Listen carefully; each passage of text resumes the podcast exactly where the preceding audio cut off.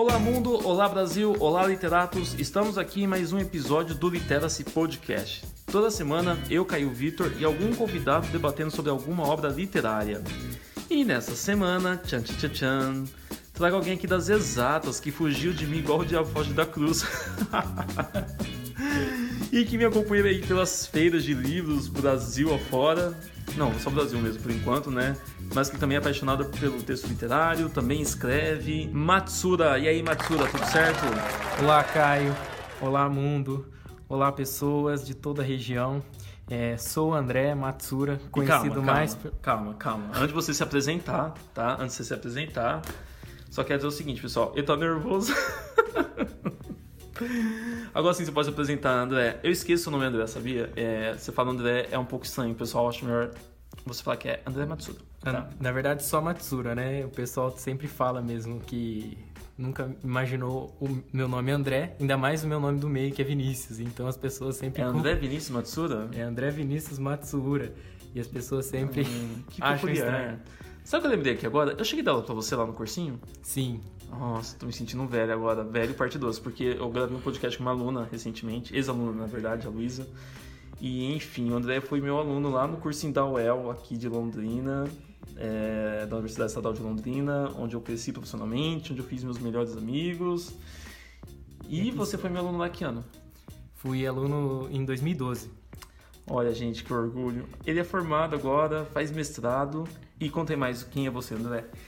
Bom, sou um menino aqui da região do norte do Paraná, nascido em Cambé, morei a vida inteira lá, desde 24 anos. Ó, só um adendo. Pessoal, quem não sabe o que é Cambé, é uma cidade, tá?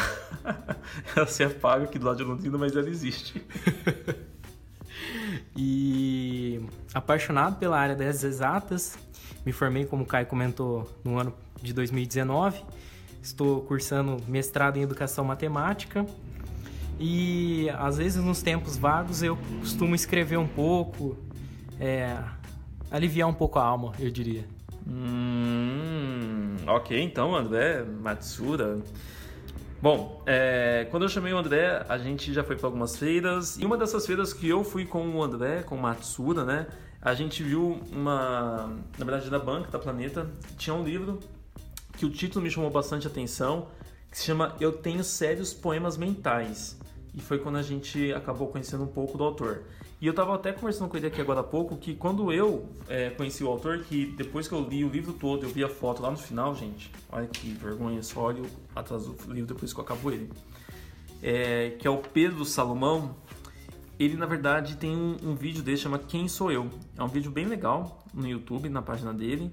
E que eu acho que eu usei esse vídeo para dar o da Clarice Lispector. Eu acho que eu apresentei o vídeo dele, debati e correlacionei com uma crônica da Clarice que chama Se Eu Fosse Eu, que vai trazer esse olhar intrínseco que muitas vezes a gente acaba é, se esquecendo. Mas enfim. Matsura, quem que é aí o Pedro Salomão? O que, que você achou de informações sobre o cara? Bom, Pedro Salomão ele é um cara que nasceu em Presidente Prudente, na região de São Paulo. Nascido no dia 6 de julho de 1994. Ele se formou em geografia. Nossa, moleque é um bebê, então. Ele, ele é 20 e poucos anos. 20. 25. 25, vai fazer 26. É. Eu sou um ano mais novo que ele. Olha só. Ele foi graduado em geografia pela Unesp, de São Paulo mesmo.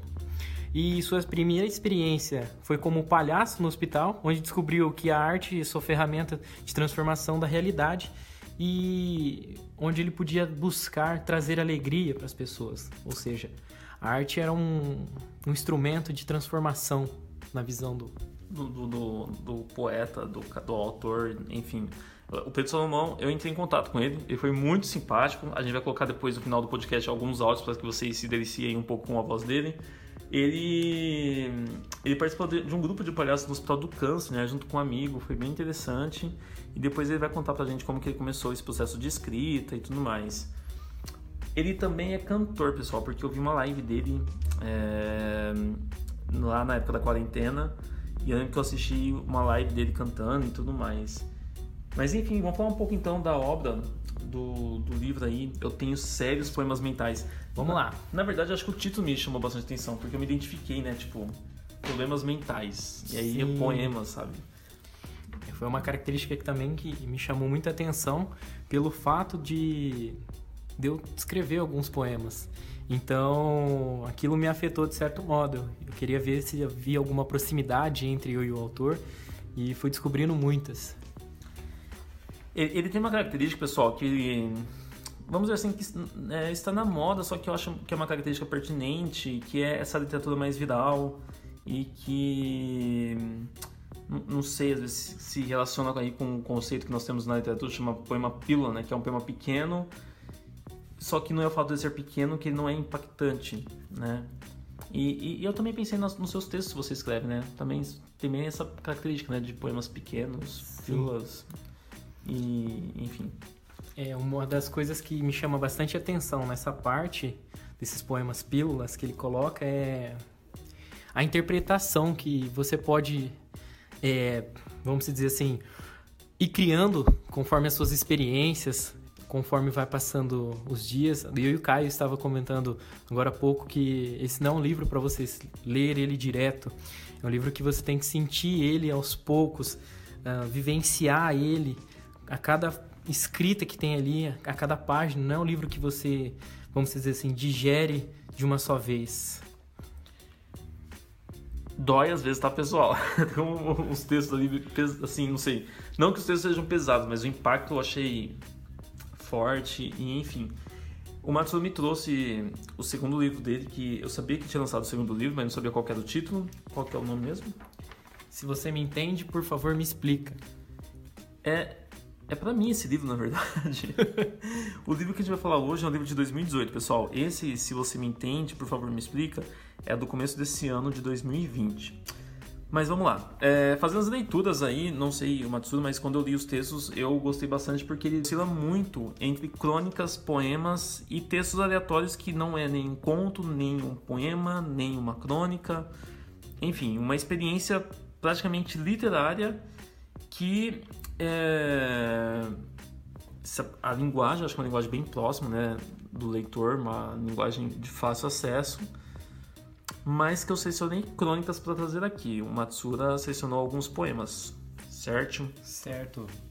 E a crônica que eu selecionei, pessoal, se chama Ninguém Precisa de Poesia, que particularmente é uma crônica que nesse ano, quando eu dei aula lá para o primeiro ano do ensino médio, cursinho e tudo mais, e que a gente traz um conceito aí sobre o que é texto literário, ou melhor, né, para que literatura e depois o que é literatura. Ou o inverso, enfim, tanto faz. Eu, eu gosto de me aproximar do aluno pela essa linguagem mais contemporânea. E nessa crônica, Ninguém Precisa de Poesia, ele vai trazer uma, uma comparação, na verdade, o que, que é em comum na vela e na poesia. E que são dois elementos que não. Às vezes a gente se afasta dele, mas a gente sabe que está lá. Então a vela a gente vai falar assim que ela foi substituída praticamente com essa questão da modernidade, da eletricidade e tudo mais. Mas se a gente não usa a vela e a poesia, que muitas vezes a gente acaba deixando ela de lado, por que, que elas existem, né? E traz exatamente essa questão do acaso. Tem muita coisa que a gente sabe que existe, só que a gente não enfrenta, né? É uma espécie assim de fato com que a gente não sabe lidar com ele e tudo mais. Mas se eu precisar deles, eu sei que eles sempre vão estar ali. Você quer falar alguma coisa, Matsuda? Bom, é, é, bem isso que você comentou, Caio. Eu, eu senti uh, um pouco dessa interpretação, vamos dizer. Porque os instrumentos, vamos dizer assim, a parte física, a vela, e a poesia como arte, ela está presente uh, nos, nos, nossos dias aí, uh, quando enfrentamos diversas situações do, do nosso cotidiano, uh, parar para observar, por exemplo, o pôr do sol, observar a forma como as folhas balançam no sentir do vento. Isso faz parte da poesia. E muitas vezes, uh, nessa questão automática que a gente acaba vivendo, de tantas informações, de tantos compromissos, de tantas tarefas que nós nos dispomos a, a enfrentar, uh, acaba sendo deixado de lado. Então a poesia, ela tá ali para mostrar que você tá vivo, que você é presente. Assim como a chama de uma vela, né? Exato. E que vocês nunca se desfaçam das velas e das poesias, tá, pessoal? e a outra crônica é, que eu, Caio, particularmente gostei muito, se chama O que na poesia é poesia. Uma baita interrogação que constantemente escuta essas perguntas durante a sala de aula e tudo mais, mas que nessa crônica ele traz um pouco dessa ideia de quanto nós professores, é, não vou falar nós porque eu não faço isso, tá gente? Mas como é comum professores trazer teorias sobre o que é poesia, o que, que tem de poético no texto literário e tudo mais, e perde muitas vezes o debate sobre a essência do texto literário, da poesia, por exemplo. É... Não sei, mas na crônica ele fala alguma coisa assim, né, Matsura, de é, que a poesia é uma espécie de experiência humana, alguma coisa assim do tipo. Sim. E, e, e tem um fragmento aqui que eu quero ler, é, da página 58, né? E que nesse fragmento ele fala o seguinte, ó. Então, o que na poesia é poesia, nessa crônica, ele fala: Eu escrevo para tomar banho de chuva, para tentar não explicá-la. Enquanto eu escrevo, estou explodindo, estou transbordando, estou escorrendo. Só depois do ponto final se torna poesia, durante a escrita é meramente ferimento. A poesia é o dever do sentimento, ou seja, exatamente o que você acaba se sentindo. E que é o mais para frente da, da crônica, eu ia falar o quanto que quando eles o processo né, de escrita quanto que isso é o despir da alma né uma, uma espécie assim de você se livrar de algum sentimento é, tem, tem um cara que vira eu cito ele aqui no podcast que é o Antônio Cândido e ele fala um pouco dessa função literária da literatura em alguns momentos que é essa função catártica sabe de você tirar um peso de você e você transformar isso daí em palavras e tudo mais e que o processo certamente é insano. Acho que o Matsuda, que é um baita escritor, pode falar um pouco sobre isso, né? Bom, quando o Caio estava comentando aqui agora de, vamos dizer, tirar um peso das costas, carregar, é, tirar aquele peso, é, é bem isso. E tem muitas situações ali, tem muita escrita também que fala sobre voar. Então acho que é nesse processo aí de, de escrita você se liberta de muitas coisas e acaba tendo esse espaço para se sentir mais leve, assim como uma pena quando o vento bate, você pode voar ali livre pelo ar, vamos dizer assim. Então essa essa fase de escrita é um sentimento assim de você sair do seu eu, sabe? De desligar das suas crenças, das suas concepções e se entregar realmente para aquela situação que te motivou a escrita, seja ela de um sentimento, seja ela de, um, de uma experiência, vamos dizer assim, e até mesmo de uma experiência que você não viveu. Isso que é o mais louco, vamos dizer assim, porque às vezes você pensa, você fala, putz, tem essa possibilidade. Eu nunca parei para pensar a respeito, né? E como o Caio comentou ali, de ser um, um enigma, né? Definir a poesia. Uh, eu diria que vou trazer um pouco da minha área, a parte da matemática aqui. Ah, meu Deus. que a matemática também ela é, tem essas questões ali. Não é uma ciência realmente ou totalmente exata, né? Ela tem as suas dúvidas, as suas certezas ali quanto à sua origem. E eu vou filosofar um pouco aqui quando se diz né, nesse processo de, de poesia, né? O que é, é, como o título diz ali, né? O que na poesia é poesia? A poesia, ela é o que? Um, a, ela tá no, no objeto, ela tá na escrita, na fala ou ela tá dentro do sujeito? Ela é idealista, ela é racionalista, realista. Então, ela tem essa dualidade e ela também carrega uma singularidade para cada indivíduo. E, e, isso que é interessante, isso que é fantástico dentro da parte da poesia e dos poemas. É mais realmente é, a experiência, né? Eu acho que ela se manifesta no, em cada pessoa de alguma forma. E, e que eu acho mais bacana quando ele coloca assim nessa espécie de experiência humana é numa espécie também de você escrever um texto sem se preocupar se ele vai ser texto literário ou não. É, se a gente pegar algumas discussões assim, mais teóricas da literatura sobre ah, isso aqui é um conto, isso aqui é uma crônica, e a gente, muitas vezes a gente bateu o martelo falando o seguinte, ah, isso aqui é conto porque o autor disse que é conto, e pronto, sabe? Machado de Assis disse que isso aqui era conto e que isso aqui era crônica, e pronto, não é mais nada. E, e, eu acho que é isso que ele traz com o texto dele, né? Eu acho que ele provoca isso no leitor. É difícil, é difícil na verdade, você terminar de ler o livro e não ficar com vontade de escrever coisas do, do tipo, né? Seguir o livro, né? Que infelizmente termina. Sim. Uma coisa interessante que você comentou, Caio, é relacionada a esse, essa definição, né? Às vezes a preocupação, eu sinto isso, às vezes, é de escrever, ou seja, de tentar ser ouvido e às vezes eu acabo sendo o meu próprio, vamos dizer assim, interlocutor ali que acaba escutando o que eu mesmo estou falando. Eu acho que é, segue um pouco nisso. Ele tem um, um poema aqui no livro também que ele fala sobre ser ouvido.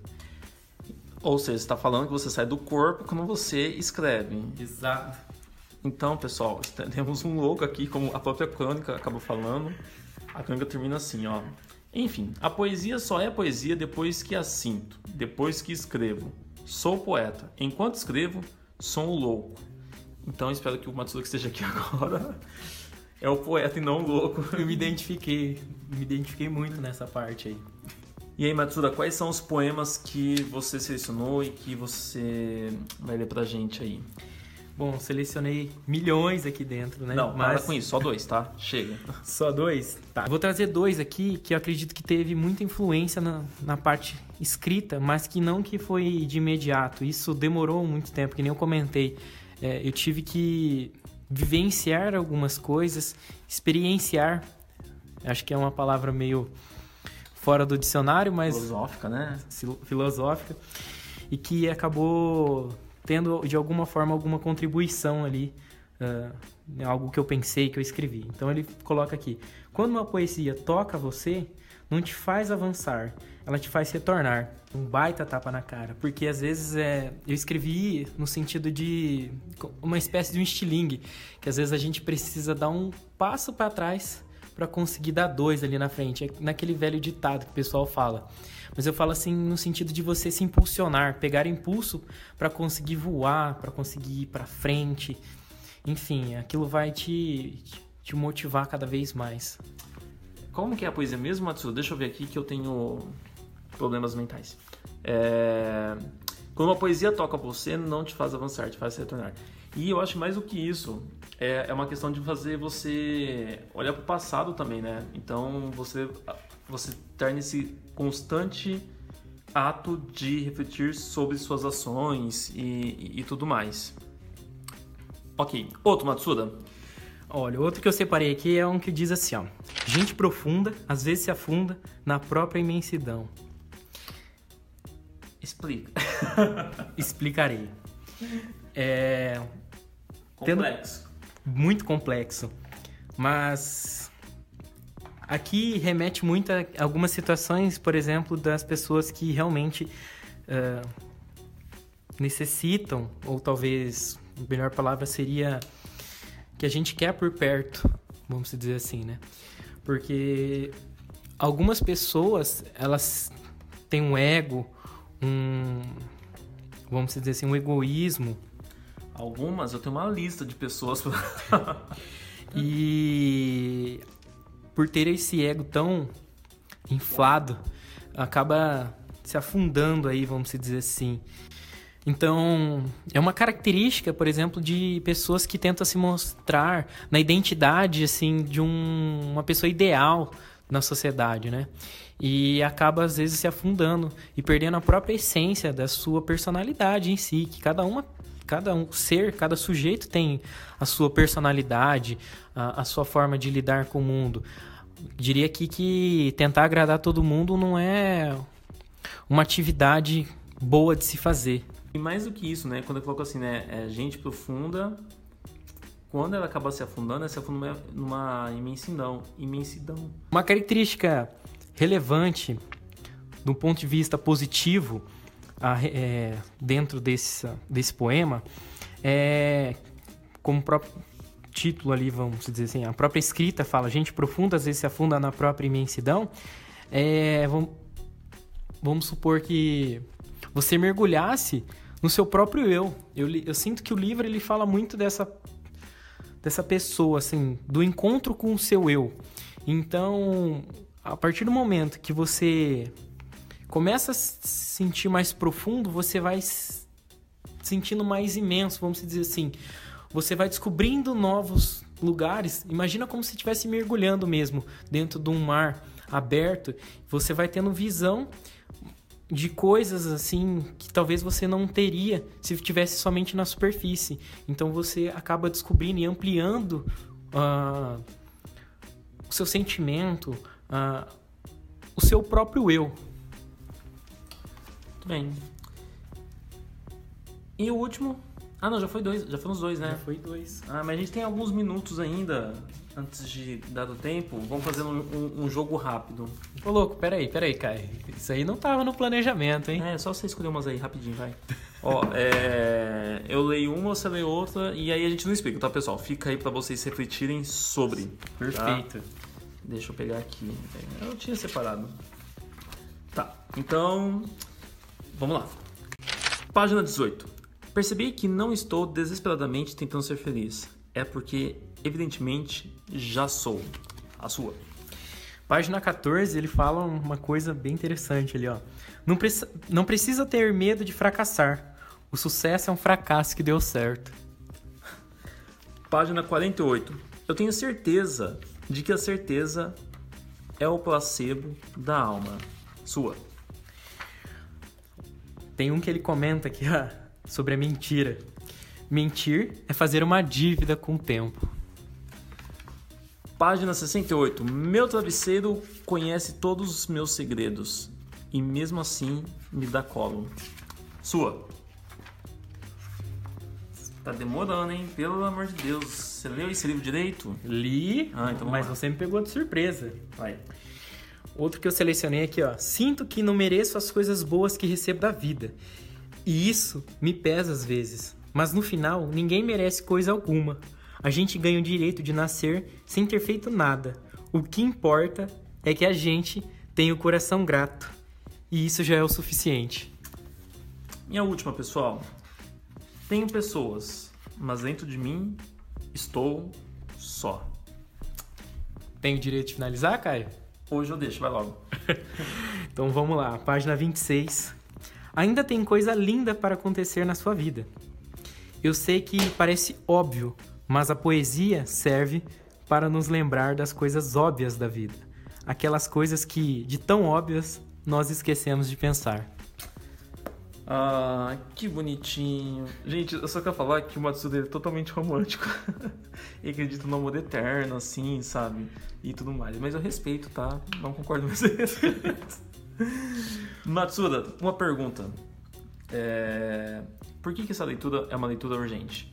Cara, é uma leitura urgente pelo fato de possibilitar uma abertura com zelos que parecem tão automáticos e tão corriqueiros, mas que tem um papel crucial para a libertação tanto emocional quanto espiritual, uma experiência de sentir-se dentro da poesia. Hum, sei. É, sem graça. Veio com, veio com um discurso todo poético agora. Enfim, pessoal, eu deixo aí agora os áudios para que vocês escutem um pouco da entrevista do Pedro Salomão, que gentilmente é, nos enviou a tempo desse da gente gravar o podcast. Matsuda, muito obrigado pela presença, mesmo você tendo me enrolado oito meses para estar tá aqui, tá? E espero vê-lo aí num próximo episódio. Caio, eu que agradeço, agradeço a atenção de todo mundo aí que vai escutar o podcast, todos os seus telespectadores, e gostaria de fazer um apelo para que eles continuem escutando, ah. porque é um conteúdo bem bacana, conteúdo inovador e cheio de descobertas aí. Valeu, viu? Até mais, pessoal. Tchau, tchau. Tchau, tchau.